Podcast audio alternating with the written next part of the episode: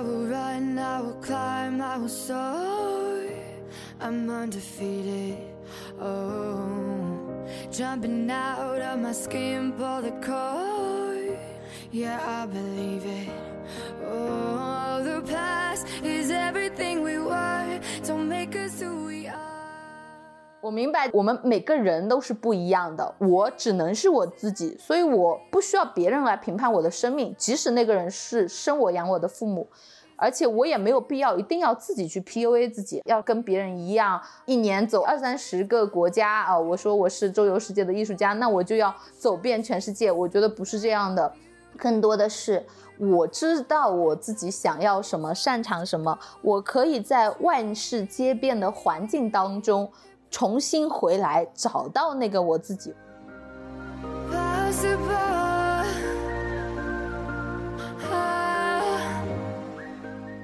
原来世界并不只有我一个人这么想啊！因而能勇敢地迈出第一步之后的第二步，回头去看，被过去的残念拽住了心灵的时刻也少了很多。步伐是不会停下来的，因为抬头向前看，脚下仍有路。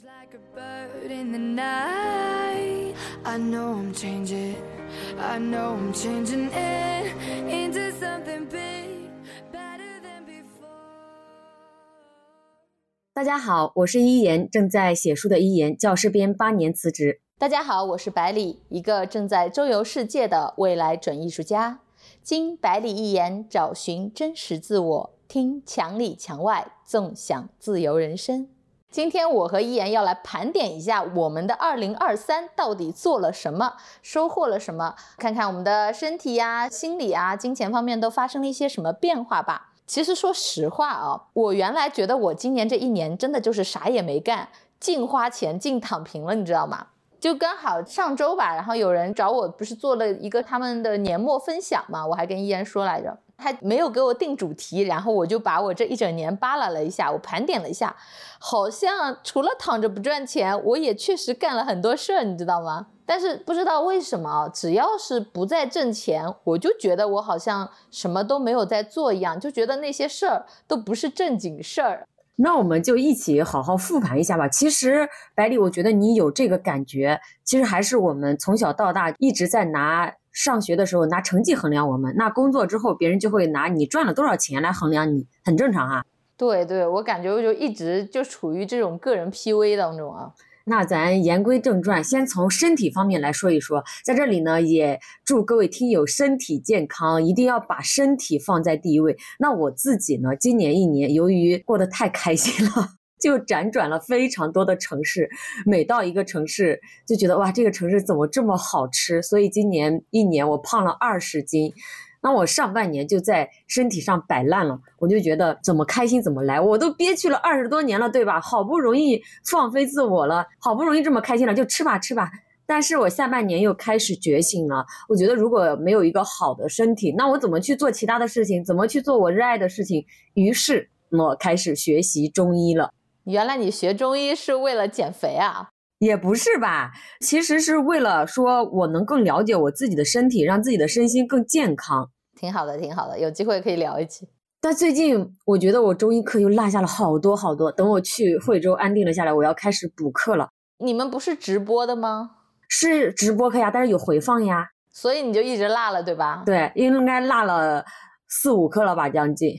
那太痛苦了，我是没有办法让自己落课的，因为我一落，我觉得补课的时候就特痛苦。那其实也有一部分比较好的地方，就是我开始练习了金刚功，断断续续的在坚持，也准备重新开启跑步，更加了解了我的身体。比如我会觉得我吃了什么会舒服，吃了什么不舒服。就昨天我在咖啡店可能点了一个热狗，吃完之后我就有觉得不消化。那之前我可能。吃了这个东西，我身体不舒服，我就感觉不出来。但我觉得我今年有开始对我的身体有觉察能力了，并且很少的暴饮暴食了。你说到这个，我刚刚在录播课前吃了根香蕉，我现在觉得我胃一阵不舒服。我吃香蕉也是，我会觉得它是寒性的，尤其是临睡前吃，我会觉得非常的不舒服。不知道咋回事，我最近有点不消化，所以要去好好的。呃感知一下自己的身体。那其实我还有接纳自己的身体。今年我参加了一场即兴接触之后，我才知道自己的身体有多僵硬。就是我的心灵是放松的，但是我的身体并不能放松，而且像钢筋水泥一样，一点都不柔软。包括我痛经，那其实从某种程度上来说，我就没有。接纳自己是一个女性的身体，我从来不会为来月经这件事儿而感到兴奋，而感到开心。而每次来月经的时候，我就会烦躁不安。当然，我现在有在慢慢的练习，让自己就是爱上自己的身体。那现在我就会觉得，啊，每月的来月经就是对自己的身体的一次清理和洗礼，给自己的身心呢都做一个修整。比如今天下午。在录播客之前，我又在床上躺了一下午。就其实今天也是来大姨妈录制的。哎呀，我你一说到这个问题，我还是挺有感触的。我就更别说了，因为你说你是因为开心你吃太多，对吧？嗯。我这从录播课刚开始的时候，我就记得大家可以翻前几期哦。刚开始我还讲了一期就长胖的嘛，对吧？我应该是因为不开心，就是焦虑，然后无法控制情绪，才会吃了那么多，然后一长长了三十五斤。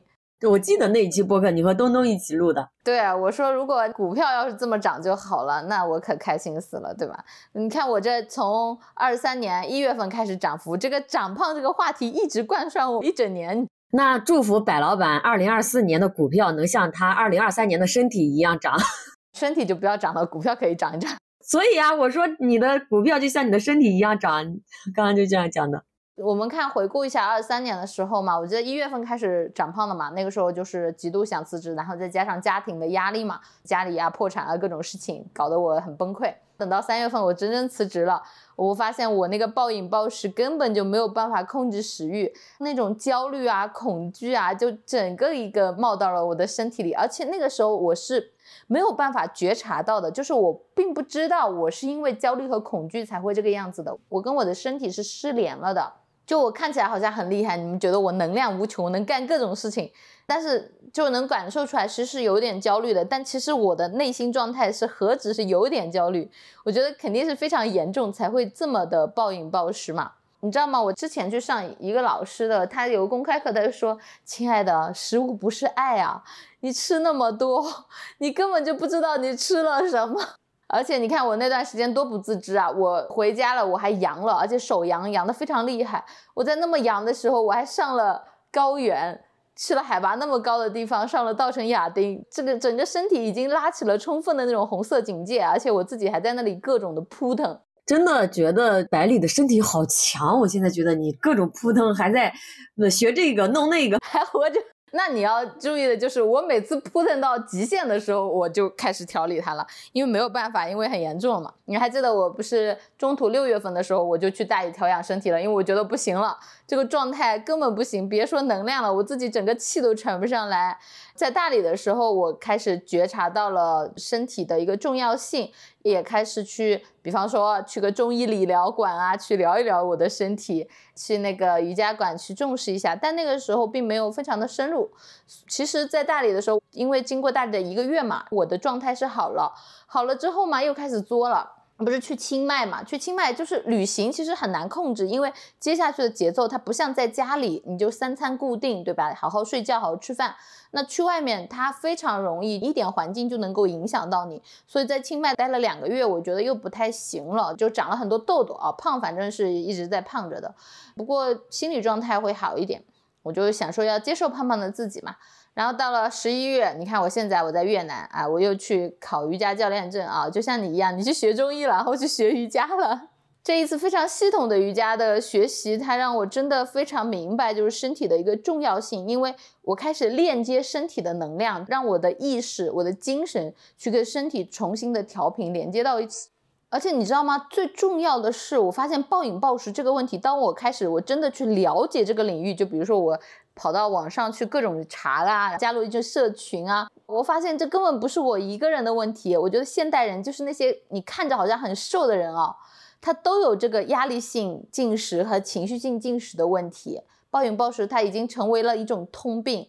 我之前也有过这种暴饮暴食，我还记得我在上班的时候，每到下了班。我会路过楼下有一个小超市，买很多很多的零食，到楼上就开始疯狂的吃。我觉得那是我在寻找一种平衡和宣泄，就是你工作不开心，你从另一个地方找补。这是第一点，还有一个就是因为当你太多的东西进入到你的大脑和情绪了，就是你去看很多的新的消息啊，然后你的身体其实是会产生情绪，只是你没有觉察到。看很多电视剧，就你一天像情绪过山车一样，你看这个笑得要命，那个哭得要死。很多人刷剧嘛，就像我嘛，我就一天我可以刷完一整部四十几集的电视剧，经历各种开心、痛苦，其实它都是一种让你的身体的能量一直在坐过山车嘛。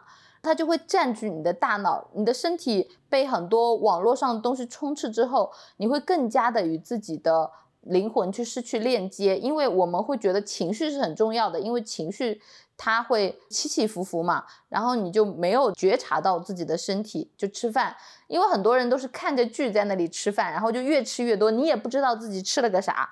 但是我这次我去上完瑜伽课，我觉得最大的一个感受就是。一，你要相信你自己是自己的医生，不要过度的去依赖药物，因为很多药物是副作用很强的。就像我这次胃不舒服，以前我可能第一个反应就是我要去找胃药，买个马丁啉啊，买个什么达喜啊这些，对不对？当然，第一我在越南我也买不到，而且我昨天的时候我去外面我吃了很多的糯米类食物，但越南因为你不知道你买的是什么，吃进去我才发现这是这个东西。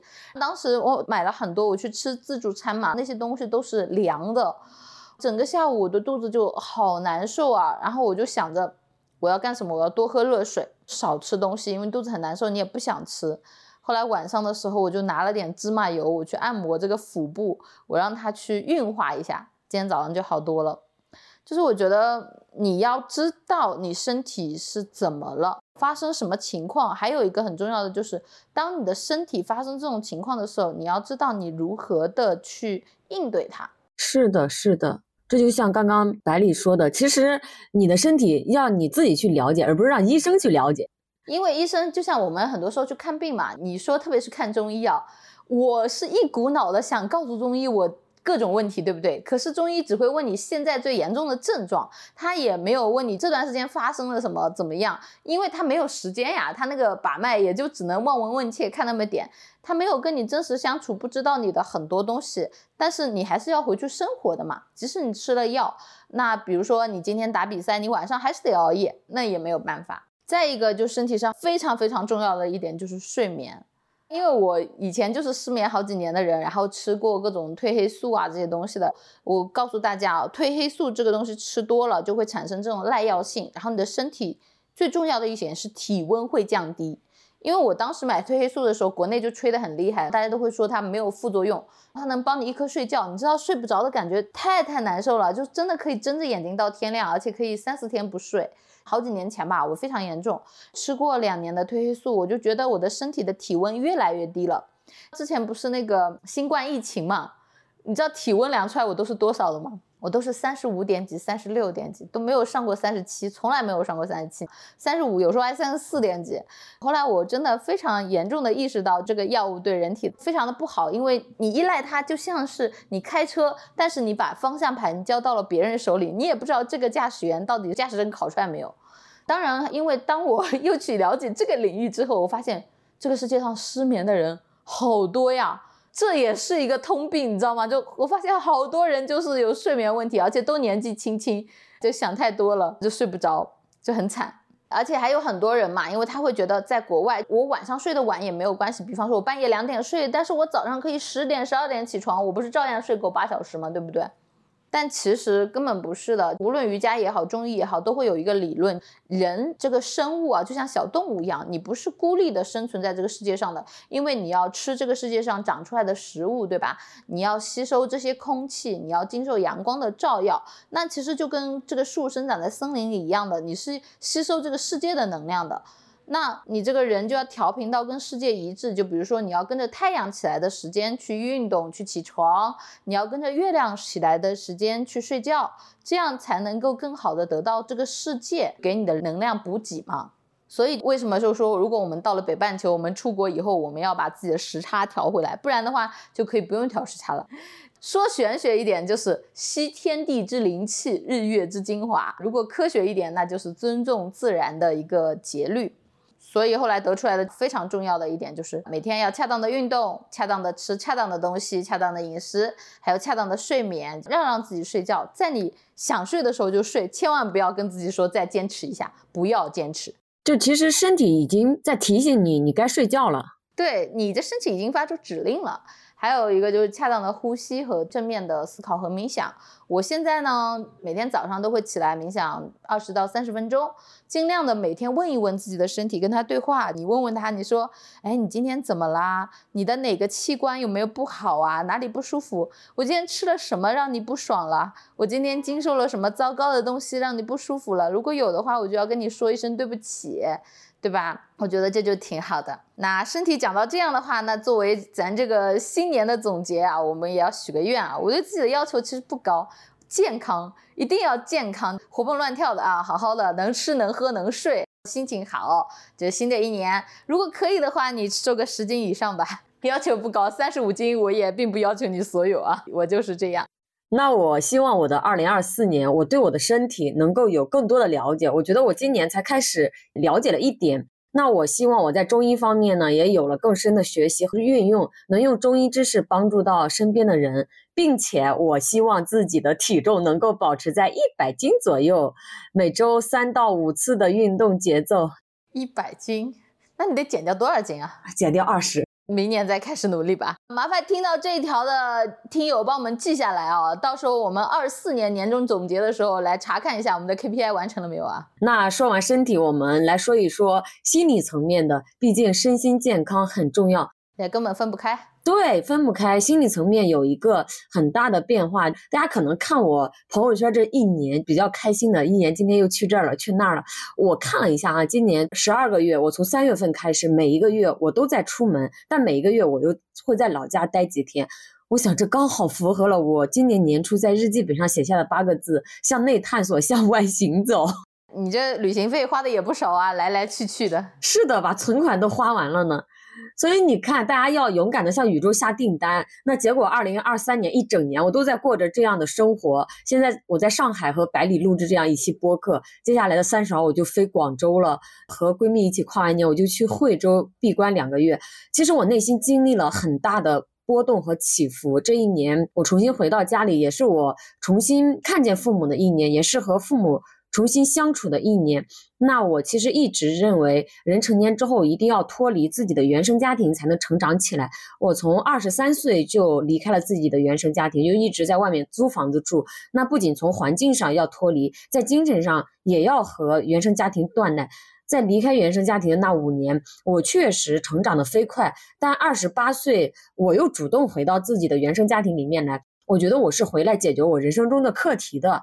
因为有一些属于你的课题，你必须去面对。如果你选择了逃避，那么问题一直都在。那今年一年也让我更加看清楚了，这个问题其实是不可以被解决的，它会一辈子都存在。我们和父母的关系根本解决不了，我跟你讲过的，不然我为什么要出去？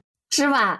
在这个过程中，哈，我重新认识了父母，难免有冲突和摩擦。但是在这个过程中，我也重新养育了父母。我原本以为老家村庄会是我的一个根据地，我在外面累了呀，回家就休息。但我发现，在今年的十二月份，它不是的。我在老家的那段时间，真的产生了强烈的内耗。就是各种事情，包括命运，都在提醒我赶紧离开村庄。我来到上海之后，一切都特别顺利。包括昨天晚上，阿奇说：“他说一言，老天爷都给你提醒到这儿了，不让你回老家。你看你出来之后。”就我在上海，一切都非常非常的顺利，真的。我之前不是跟你讲过，说中国的女孩子是没有家的，因为你的父母完全跟不上你精神成长的养分。你要么不成长，你就待在农村，一辈子符合他们的想法，过他们想要的人生；要么，如果有一天你的精神成长了，那你就回不去了。你可以肉体回到家乡，但是你没有办法永远在那里，你会有一种禁锢感，因为你的精神是自由的，一直向上扑腾的，你回不去了的。我发现，无论是从自然环境，那自然环境不用说了，我们那村环境不好，皖北嘛很差，还是这个精神层面，还是其他层面都满足不了我。我回去之后，反正一言难尽。学校都说落叶归根，落叶归根，可是你这个叶子真的落到地上了，真的当你这命运的一轮你走过了之后，你会发现，那个根啊，你回去很难受啊，你没有办法 融入了。我们从这里生长出来，但是我们再也回不去了，因为你的精神不一样了。那其实这一年，我与自己的关系，一开始我总是在追寻他人的脚步，看到别人怎么样怎么样，会很焦虑。比如我看和我同时期的人，他都赚到好多好多钱了，为什么我还没有赚到？我会焦虑。但慢慢的，我发现。没有一个人的路径是可以完全去复制的，我们只需要去成为我们自己就好了。这是我花一年的时间才明白的一个道理，并且呀，我觉得现在的自己已经很棒了。我过去非常在意他人的评价和看法，但是这一年我已经慢慢长出了自我，我已经开始影响了更多的人。所以一言，你很棒了呀，别再与别人相比了。一言，你真的已经很棒了，而且我们这一年真的变化很大。你还记得刚开始第一次我们见面的时候在渔村吗？你还说很多时候你不会想要去开口去觉察到这一点，就是勇气。但是你不会拒绝别人提要求。可是你看现在是不是？你经常拒绝我。学会拒绝这个课题是从百里身上开始练习的。那百里够强大，也能撑得住。还有一个就是，我们都说身体是心灵的房子，它俩是相辅相成的。身体它是第一要素，它是帮助我们生活下去的住所，所以我没有办法离开身体。但是你整个心灵，它会很大程度上情绪啊，影响到你的所有的生活状态和身体，你的精神状态是一切。今年呢，依然说到原生家庭，那对我来说，它是实质意义上我离开原生家庭、自我成长的一年。虽然我也跟一言一样，从二十三岁工作开始，我就搬出家里住的，我是不回家的。而且在我读书的时候，我基本上都是住校的。但是我的心底其实是对父母的爱是有很多期待的。就像一言说的，我觉得我要去解决这个问题。我以前也一直有这种想法，因为我的内心对父爱母爱是有原始的期待的，所以我要去解决它。我要回到家庭里，我觉得是要回去的。但是我觉得这个过程也是必要的，因为只有你真的深入过后，你会发现它永远不符合你内心的期待。你的期待其实是带了滤镜的，那不是现状。因为这个期待，其实我也经历了很多年，我在家乡的编制待了很多年，我才真的鼓起勇气，现在踏出了这一步。那现在呢，我已经三十三岁了，即使三十三岁了，我还是觉得这是我第一次真的身心的。去撇开一切的说，有这股力量，我一定要去冲出去，我一定要去成长。所以，在我刚刚开始踏上未知的城市的那一刻的时候，离开编制之后，一切都变得空落落的时候，我还是很害怕的，因为我的父母也不会给予支持，更多的他会就有点像拖后腿一样，给你带来反对和恐惧。就是我拼命努力的往上爬，我在一个沼泽地里，我爬着高山，我想出去，然后我觉得。我的原生家庭，它就像一个巨大的手一样，它又把你拉回下去，常常会是这样。但是这一次，我觉得我还是很努力的爬上去了。但是呢，在整个对抗的过程当中，叠加在我身上的恐惧是加倍的，所以才会有那么多的焦虑、情绪、痛苦和不甘。但走出来之后，我会发现物理隔绝还是很重要的。你一定要先从物理上离开。如果你的精神那么痛苦的话，当我开始走到了大理，又开始学习自我的真爱。当我中途走到了泸沽湖，我学习到了我不会以片面的角度再去看事情了。因为很多事情就像母系社会嘛，因为重男轻女的家庭当中的成长，对母系社会天然有一种神话般的滤镜。当你看到这些东西的时候，其实就像我们去学习，我们对某个老师他做了某种很厉害的事情，就会对他带以天然的滤镜。可是真的，当你去深入之后，你会发现，其实都不必要有这些滤镜，因为你真的去接触之后，你会发现全面客观的对待才是更好的一种状态。而且这一年我还走到了泰国。真正的建立了走出国门的勇气，去跟不认识的人建立联系，去跟外国人去交流，也去直面自己的弱点。哎，我觉得好像很棒哎，这么听着。对呀，我们已经很棒很棒了。而且我们之前也说了，当我后面再次回家的那一刻，因为我第一次回家是非常痛苦的，因为他们就像从你身上扒下一层皮一样，他们觉得。还是不希望你离开的。刚开始的时候，因为刚辞职的时候，他们不能接受这个事实。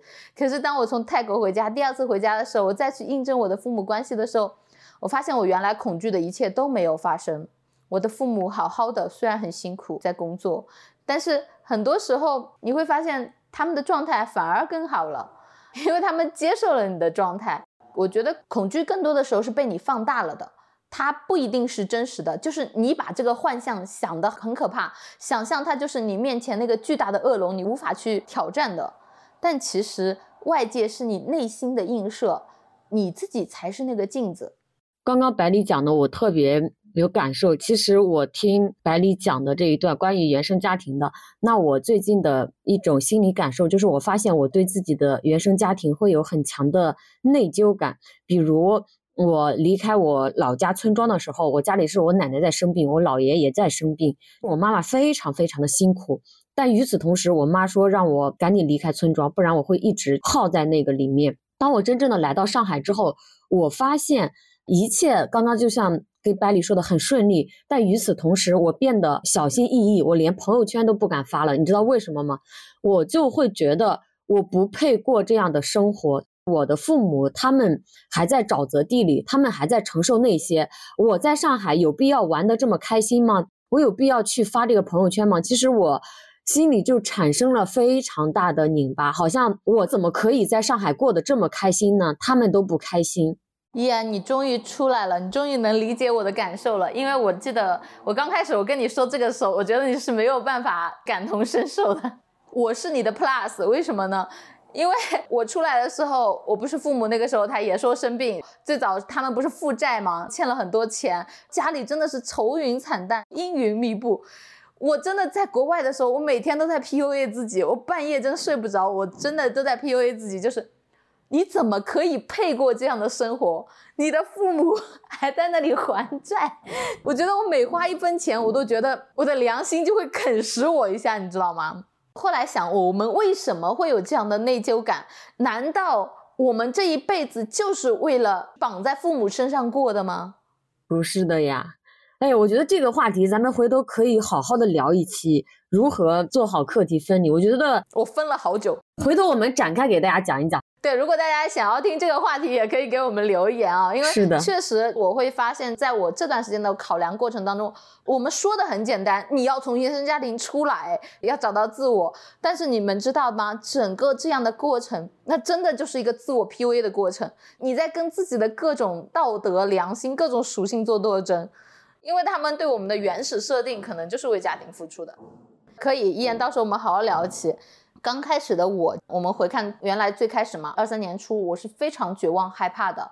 那走到现在这一刻，我经过了无数的自我 PUA 啊，感觉我这一刻更强大的可以面对这些了。而且我觉得不管怎样啊，未来还是未知的。我害怕和有勇气都是一样的过，就我前方是悬崖，我还是得跳啊，对吧？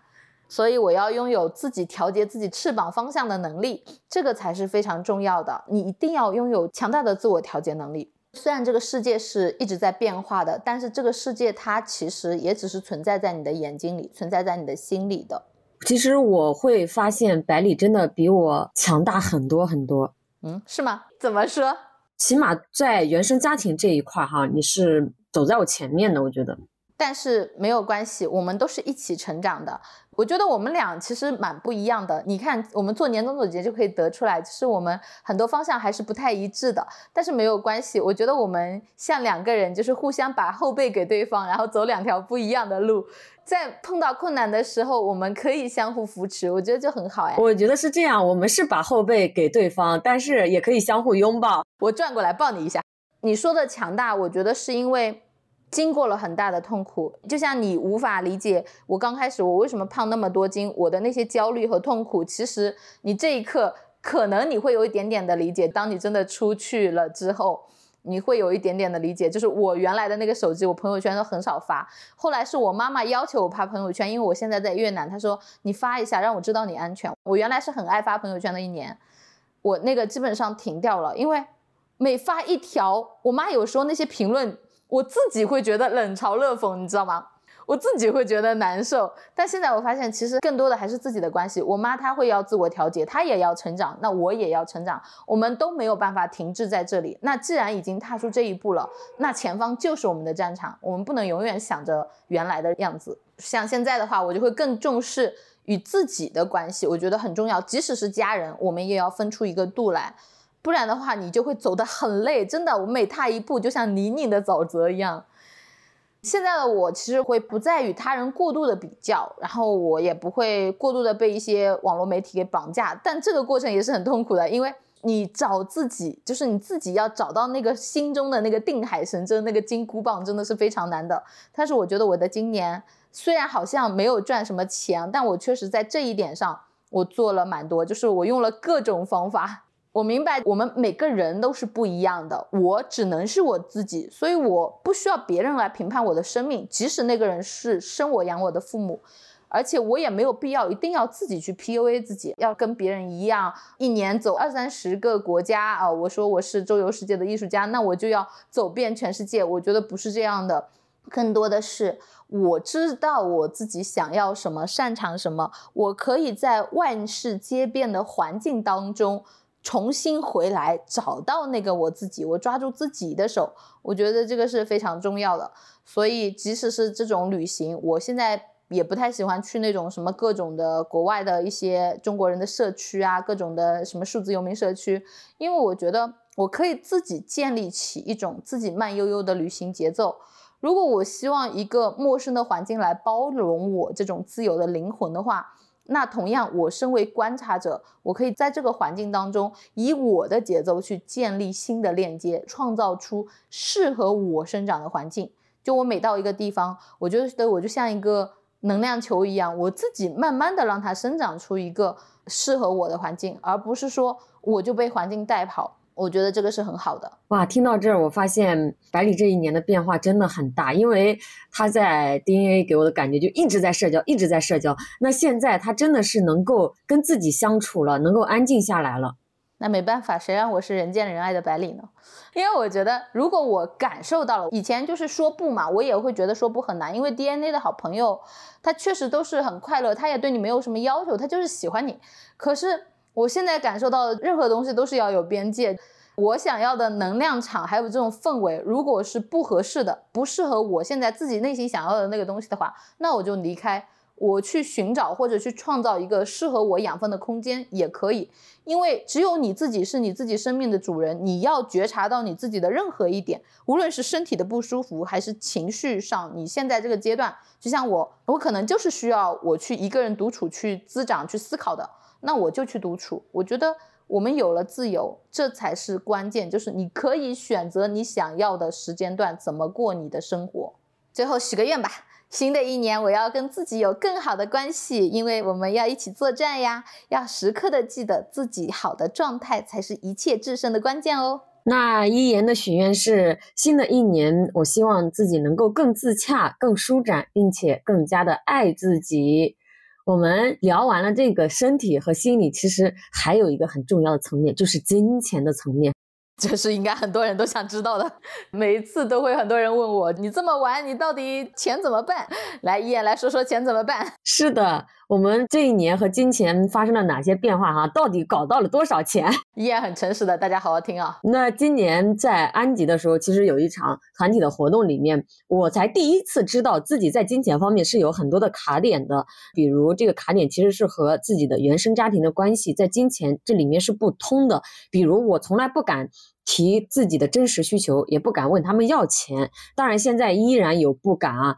其实我今年把我自己辞职前的储蓄 都花光了，所以还是 有些焦虑的。比如我做近视手术，给妈妈看病，又全国各地到处跑，反正没给自己算究竟花了多少钱，但预留的存款就没有了啊，花完了。但好在这一年呢，我在一边奔跑的过程中，就一边花钱的过程中，一边也验证了自己赚钱的能力。这个百里是知道的，我在安吉的时候 卖茶叶，百里还说我是什么西龙乡茶叶女王，乡村刘半夏，对吧？对，乡村刘半夏，你可以的。暑假的时候，我还在家，就是帮父母卖玉米，就是帮他们在线上卖玉米。那我梳理了一下我事业方面的发展，就是我大概做了三十多个人的咨询，其实都是一次性的咨询。那在二零二四年，我可能会重新优化一下一言的咨询小卖铺。比如说三次咨询起，我会带着他去切实的成长，因为通过跑完一次，我发现一次并不能带来改变，所以我想三次咨询起这一块，还有就是我二零二三年做了三期自己的写作课，五期自己的读书会。那今年六月份的时候，我才真正的突破了月收入过万，当然很不稳定哈。比如一言的十一月和十二月份都是没有怎么挣钱的，没有现金流，但心态稳了很多。之前没有现金流的时候，我会很焦虑，但是现在我会问自己：我真的饿死了吗？我真的过得不好吗？并没有，而且我会发现命运不会让你饿死的。比如我在上海，我每天花销也很多嘛，那我。今天睁开眼一看，咦，我们来参加那个新马的活动的这个 费用下来了。虽然我没有搞钱，但是钱还是会主动来找我。你看，就是我已经验证了自己的赚钱能力，只是现阶段的我不想赚钱。我十二月份的目标和计划，我又说，我就是要调整休息的呀。比如我在安吉做完近视手术的时候，当时见白领，我那个时候是眼睛看不见，没有办法工作，不是看不见，不能长时间用电脑，就会有人不断的来找我做咨询，所以不要去着急在赚钱这方面，调整一下心态，钱会来找你的。自己够了，然后你自己向世界去开放了，我觉得就可以了。是的，那花钱的这个层面，说实话，刚刚前面已经提到了，就是我花了多少。那知识付费这一层面，我粗略算了一下，我花了两万多，你觉得少还是多？你等一下听听我的，你就知道我觉得你少还是多了。但对我来说，我和之前的知识付费相比，我已经很少了。就是我更知道自己要什么了。我觉得这是一个向上链接的方式。我认识了很多的人，我身边也有了年入百万的朋友，出过书的朋友，并且我开始接触商业，了解了创业是怎么一回事儿。那二零二三年初的时候，我给自己定的目标是我要赚三十万。真是笑死！因为我粗略算了一下，今年赚的钱加在一起好像还不到十万，但是应该快有十万了，也就九万左右吧，应该是。那二零二四年呢，我很有信心说，诶，我能够搞到三十万，到时候赚到了给大家报喜。大家记得啊，坑了，然后每次播客下面可以发个信息问一问一言，你搞到多少钱了？这样搞到三十万的时候，一言再来搞个抽奖哈。我跟你讲。看着我们严老板发达，只要严老板可对吧？我们都是大方的人，他要是搞到三十万了，肯定给听友送礼物啊。说到这个金钱方面啊，我一想到严一言说的今年的赚钱跟花钱，我真的今年真的好可怕。我不是什么学习的榜样啊，大家可以看看我，像我这么死命的往身上折腾是什么样的一年啊？我这一年说实话是断舍的一年，对吧？知道我卖了房子吗？反正也回不去家了，把房子都卖了，做个储备基金吧。那卖完之后呢，就身心重创啊，感觉自己无家可归了，心理状况就会更糟糕。因为你就觉得还是说实话，还是空落落的，然后你在消耗自己已有的。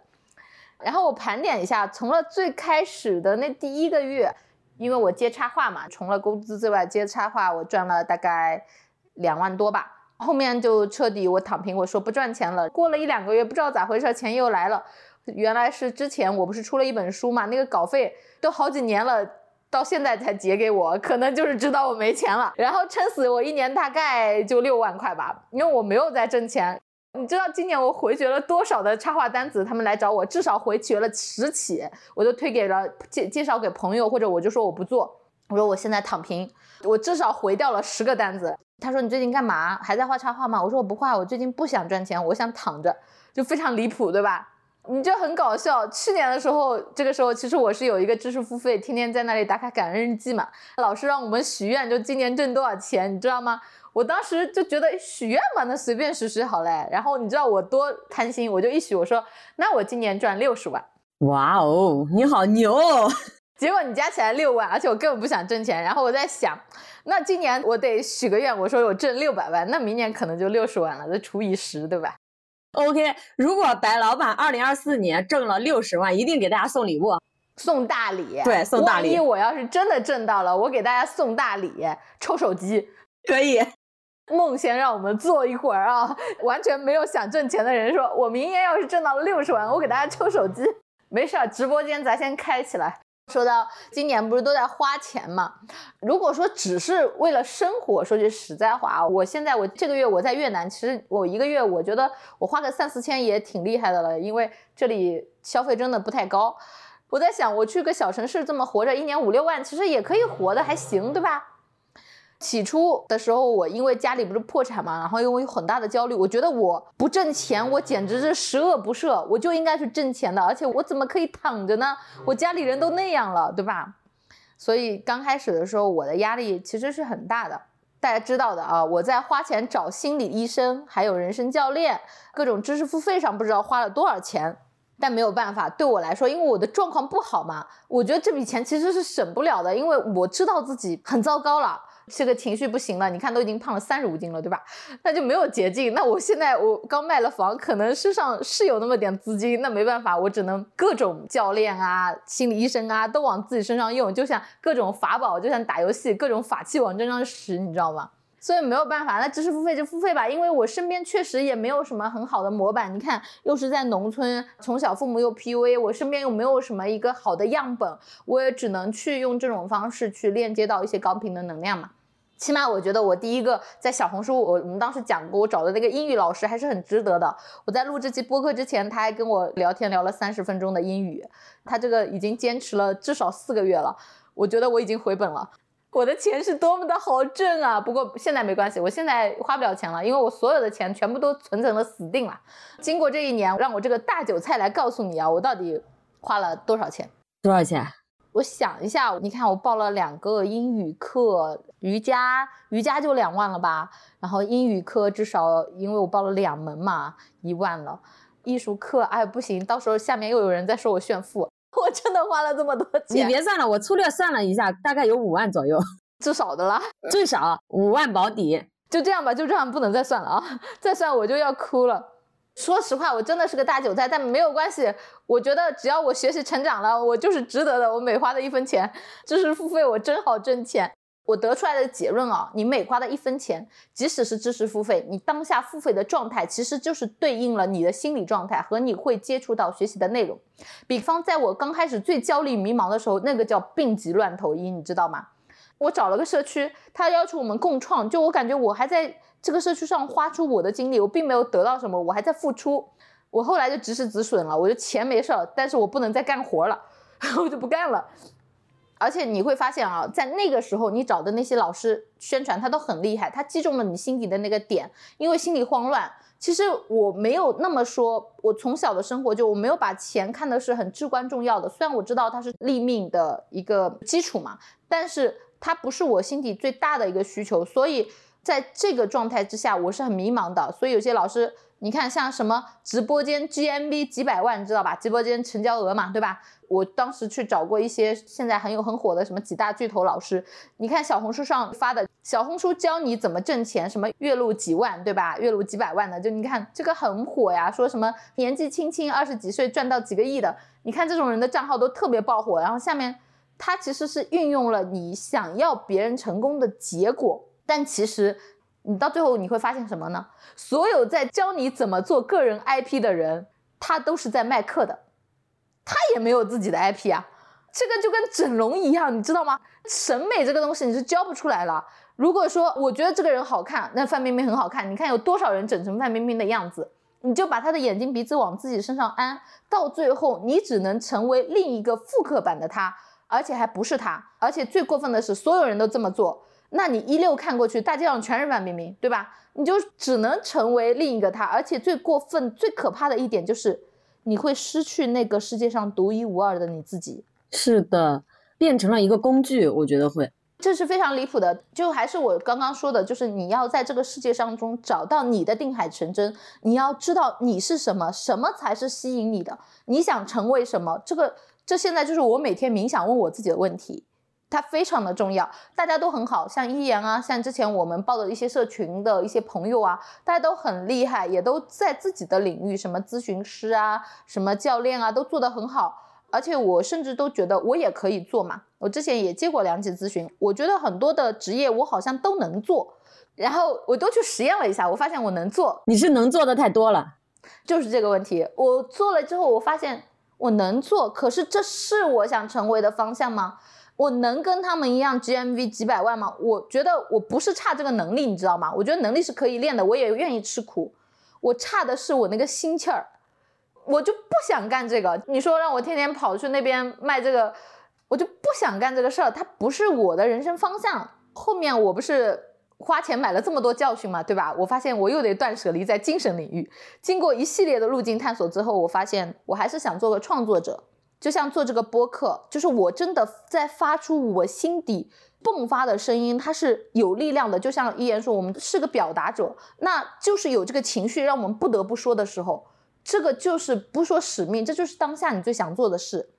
那我想做的可能就是感知者，就是感知这个生命的状态，感知这个世界嘛。这个我们在创作的过程中才是真实的我们自己。就那个让你学什么方法和套路，你会越来越变形的，走着走着。是的呀，就像我在画画的时候，我觉得我是有链接的，因为我身边都是绘画大佬嘛，我可能不是很厉害，我就没有那么猛，但是我是享受这个过程的，对吧？可是当我在去计较我做这个事情能不能给我带来收益，能不能带来回报，我能不能变成一个大佬的时候，我是很拧巴的。现在我觉得我就是要关注我想做的那个事情的当下，而不是关注这个事情给我带来什么结果。那只要我想做，那我就去认认真真的做。我不管他给我的结果怎么样，我起码在当下的那一刻，我把我想做的事情做了。我现在就是这个要求。那我很好奇，百里在知识付费方面，你明年要许什么愿呀？少花点钱吧，尽量理智付费，不要再对吧？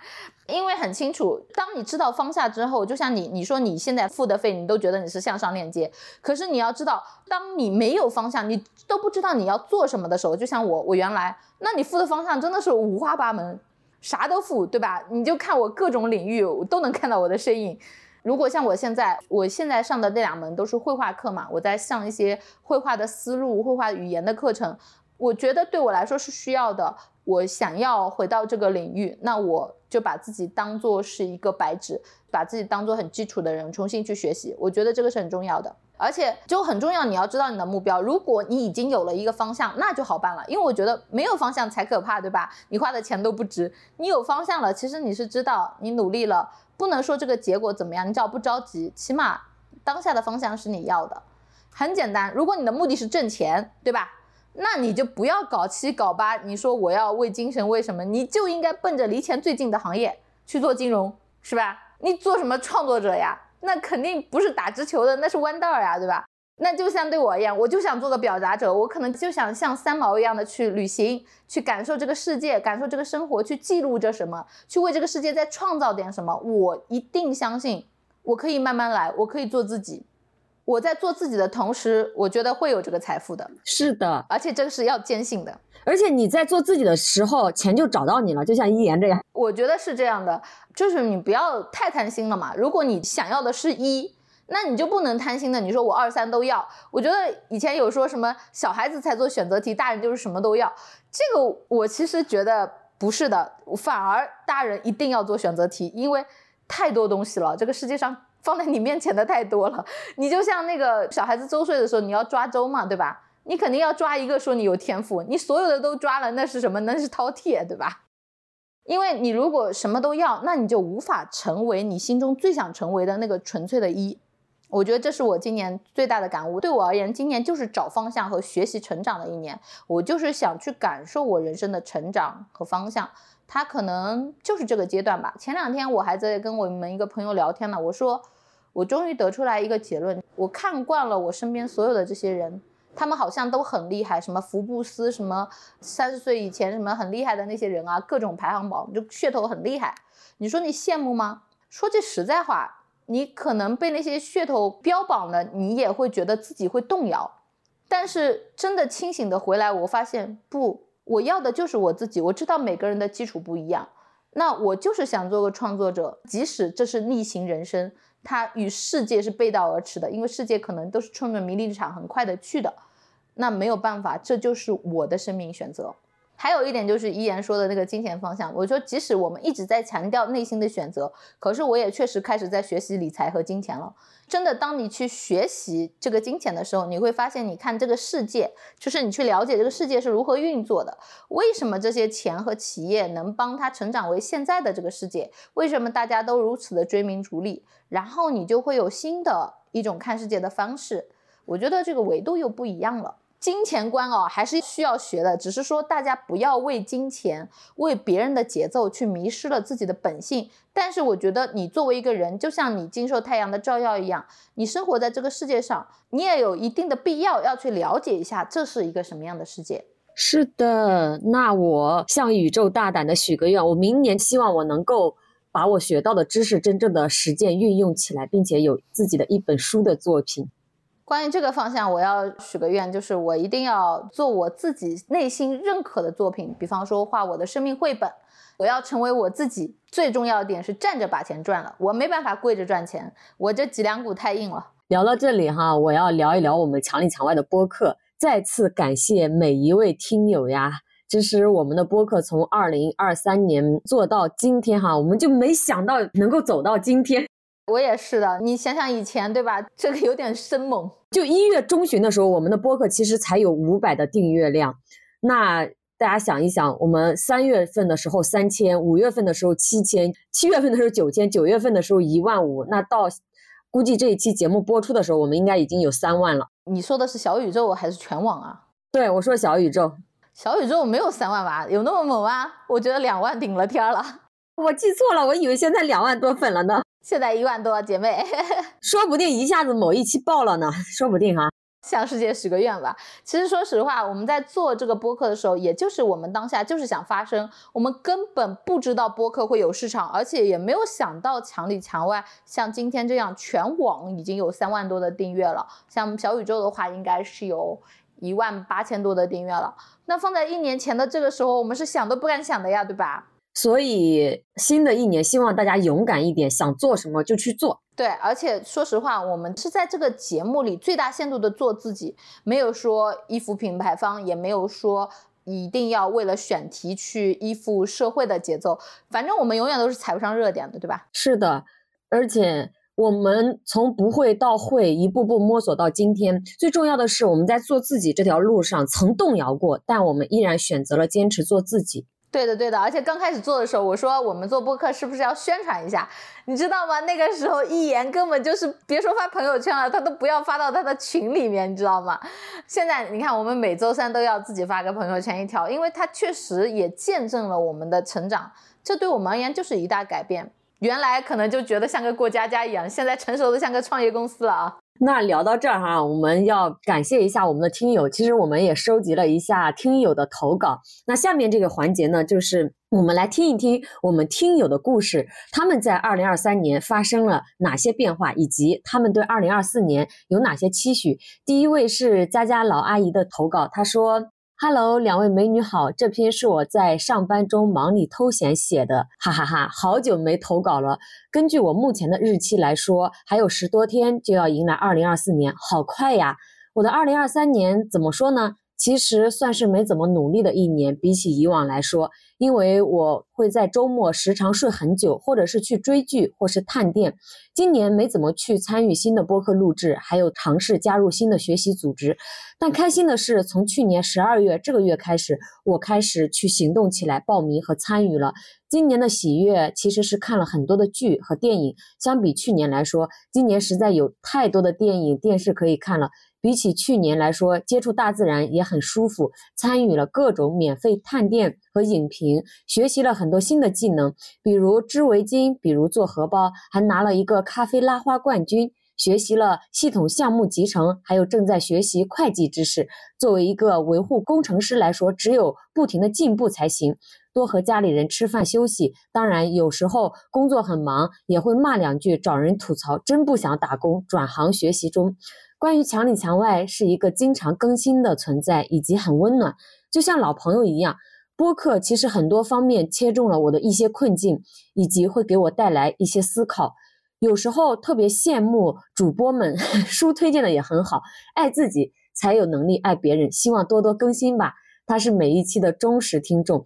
那我二零二四年的计划是线下多见见我的 CP，希望他们演出越来越好。我的初级会计证可以通过，也希望墙里墙外越来越好，越做越强，去更多的城市，多多更新。我的天呐，原来是佳佳呀！对，佳佳是我们这个留言区的老听友了，时常都能在沙发的第一个位置看到他。是的，是的，所以对佳佳印象特别深。对我每次一看到佳佳给我们留言的时候，我就特别想说，如果这是我家的话，我就一定要把他请进门来喝个茶。那每次都是啊，佳佳来了，坐喝茶。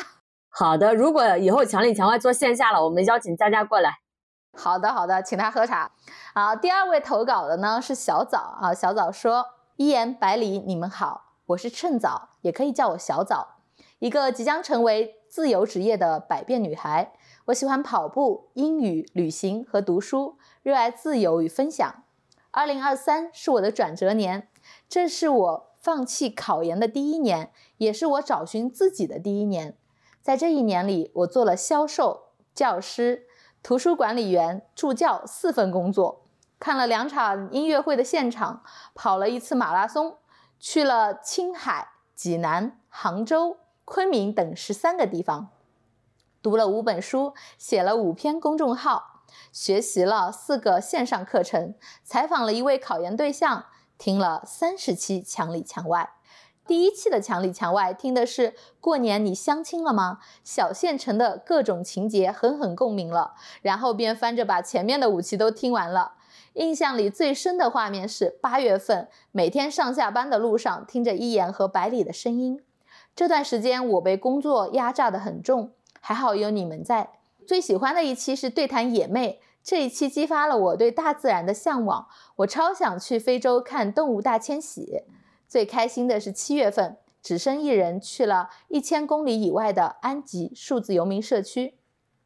这是我第一次的单人旅程，也是我最勇敢、最有意义的一次决定。在这里，我看到了不同的人生样本和更多的可能性，也微叹了大自然的壮观。哦，对了。这也是通过一言朋友圈知道的神奇的地方呀。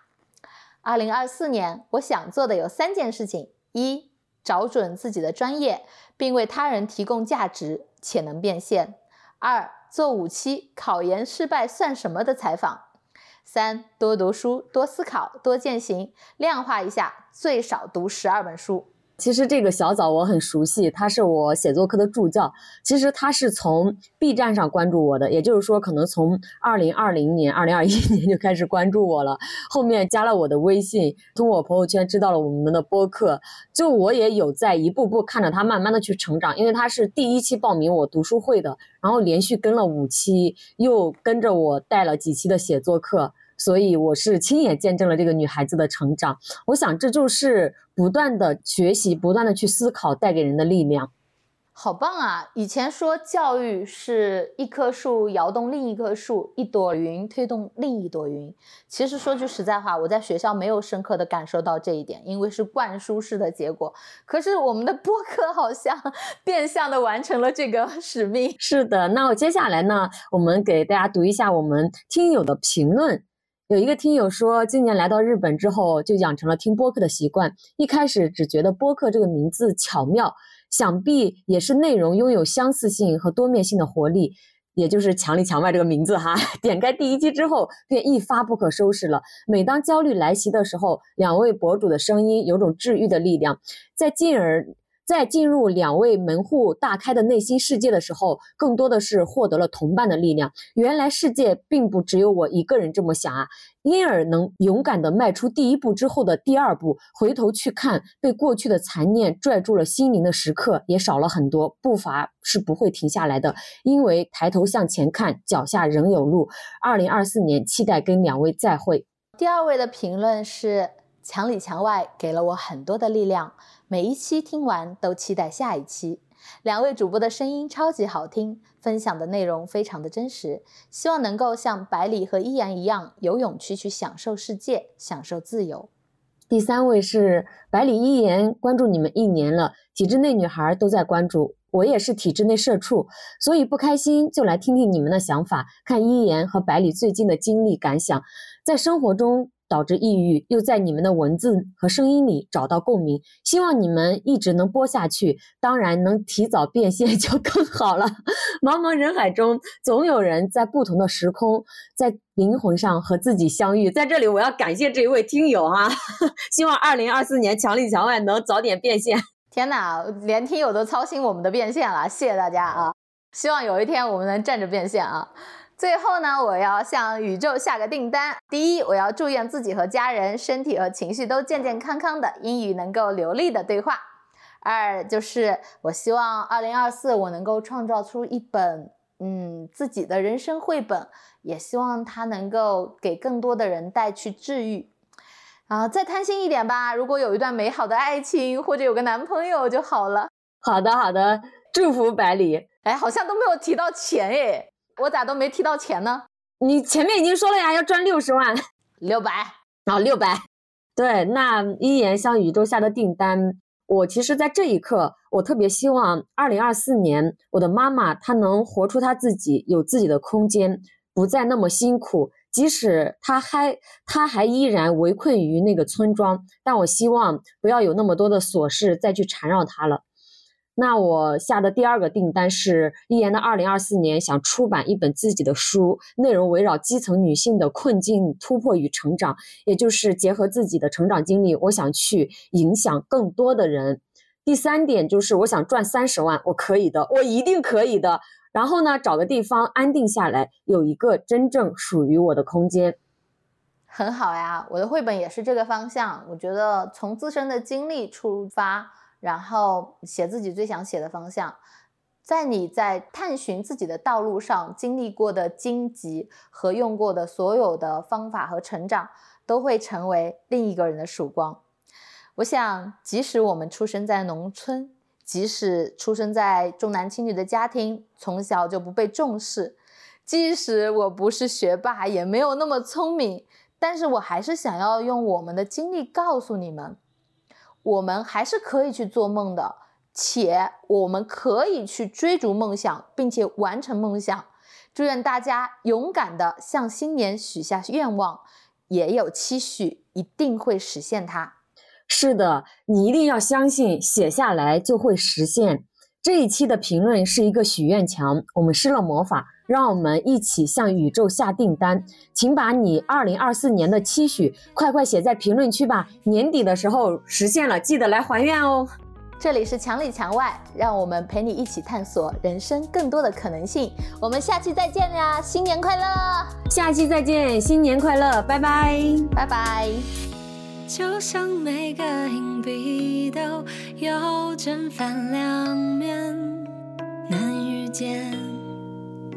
天气预报说明天有雪，可备忘录里明天有约。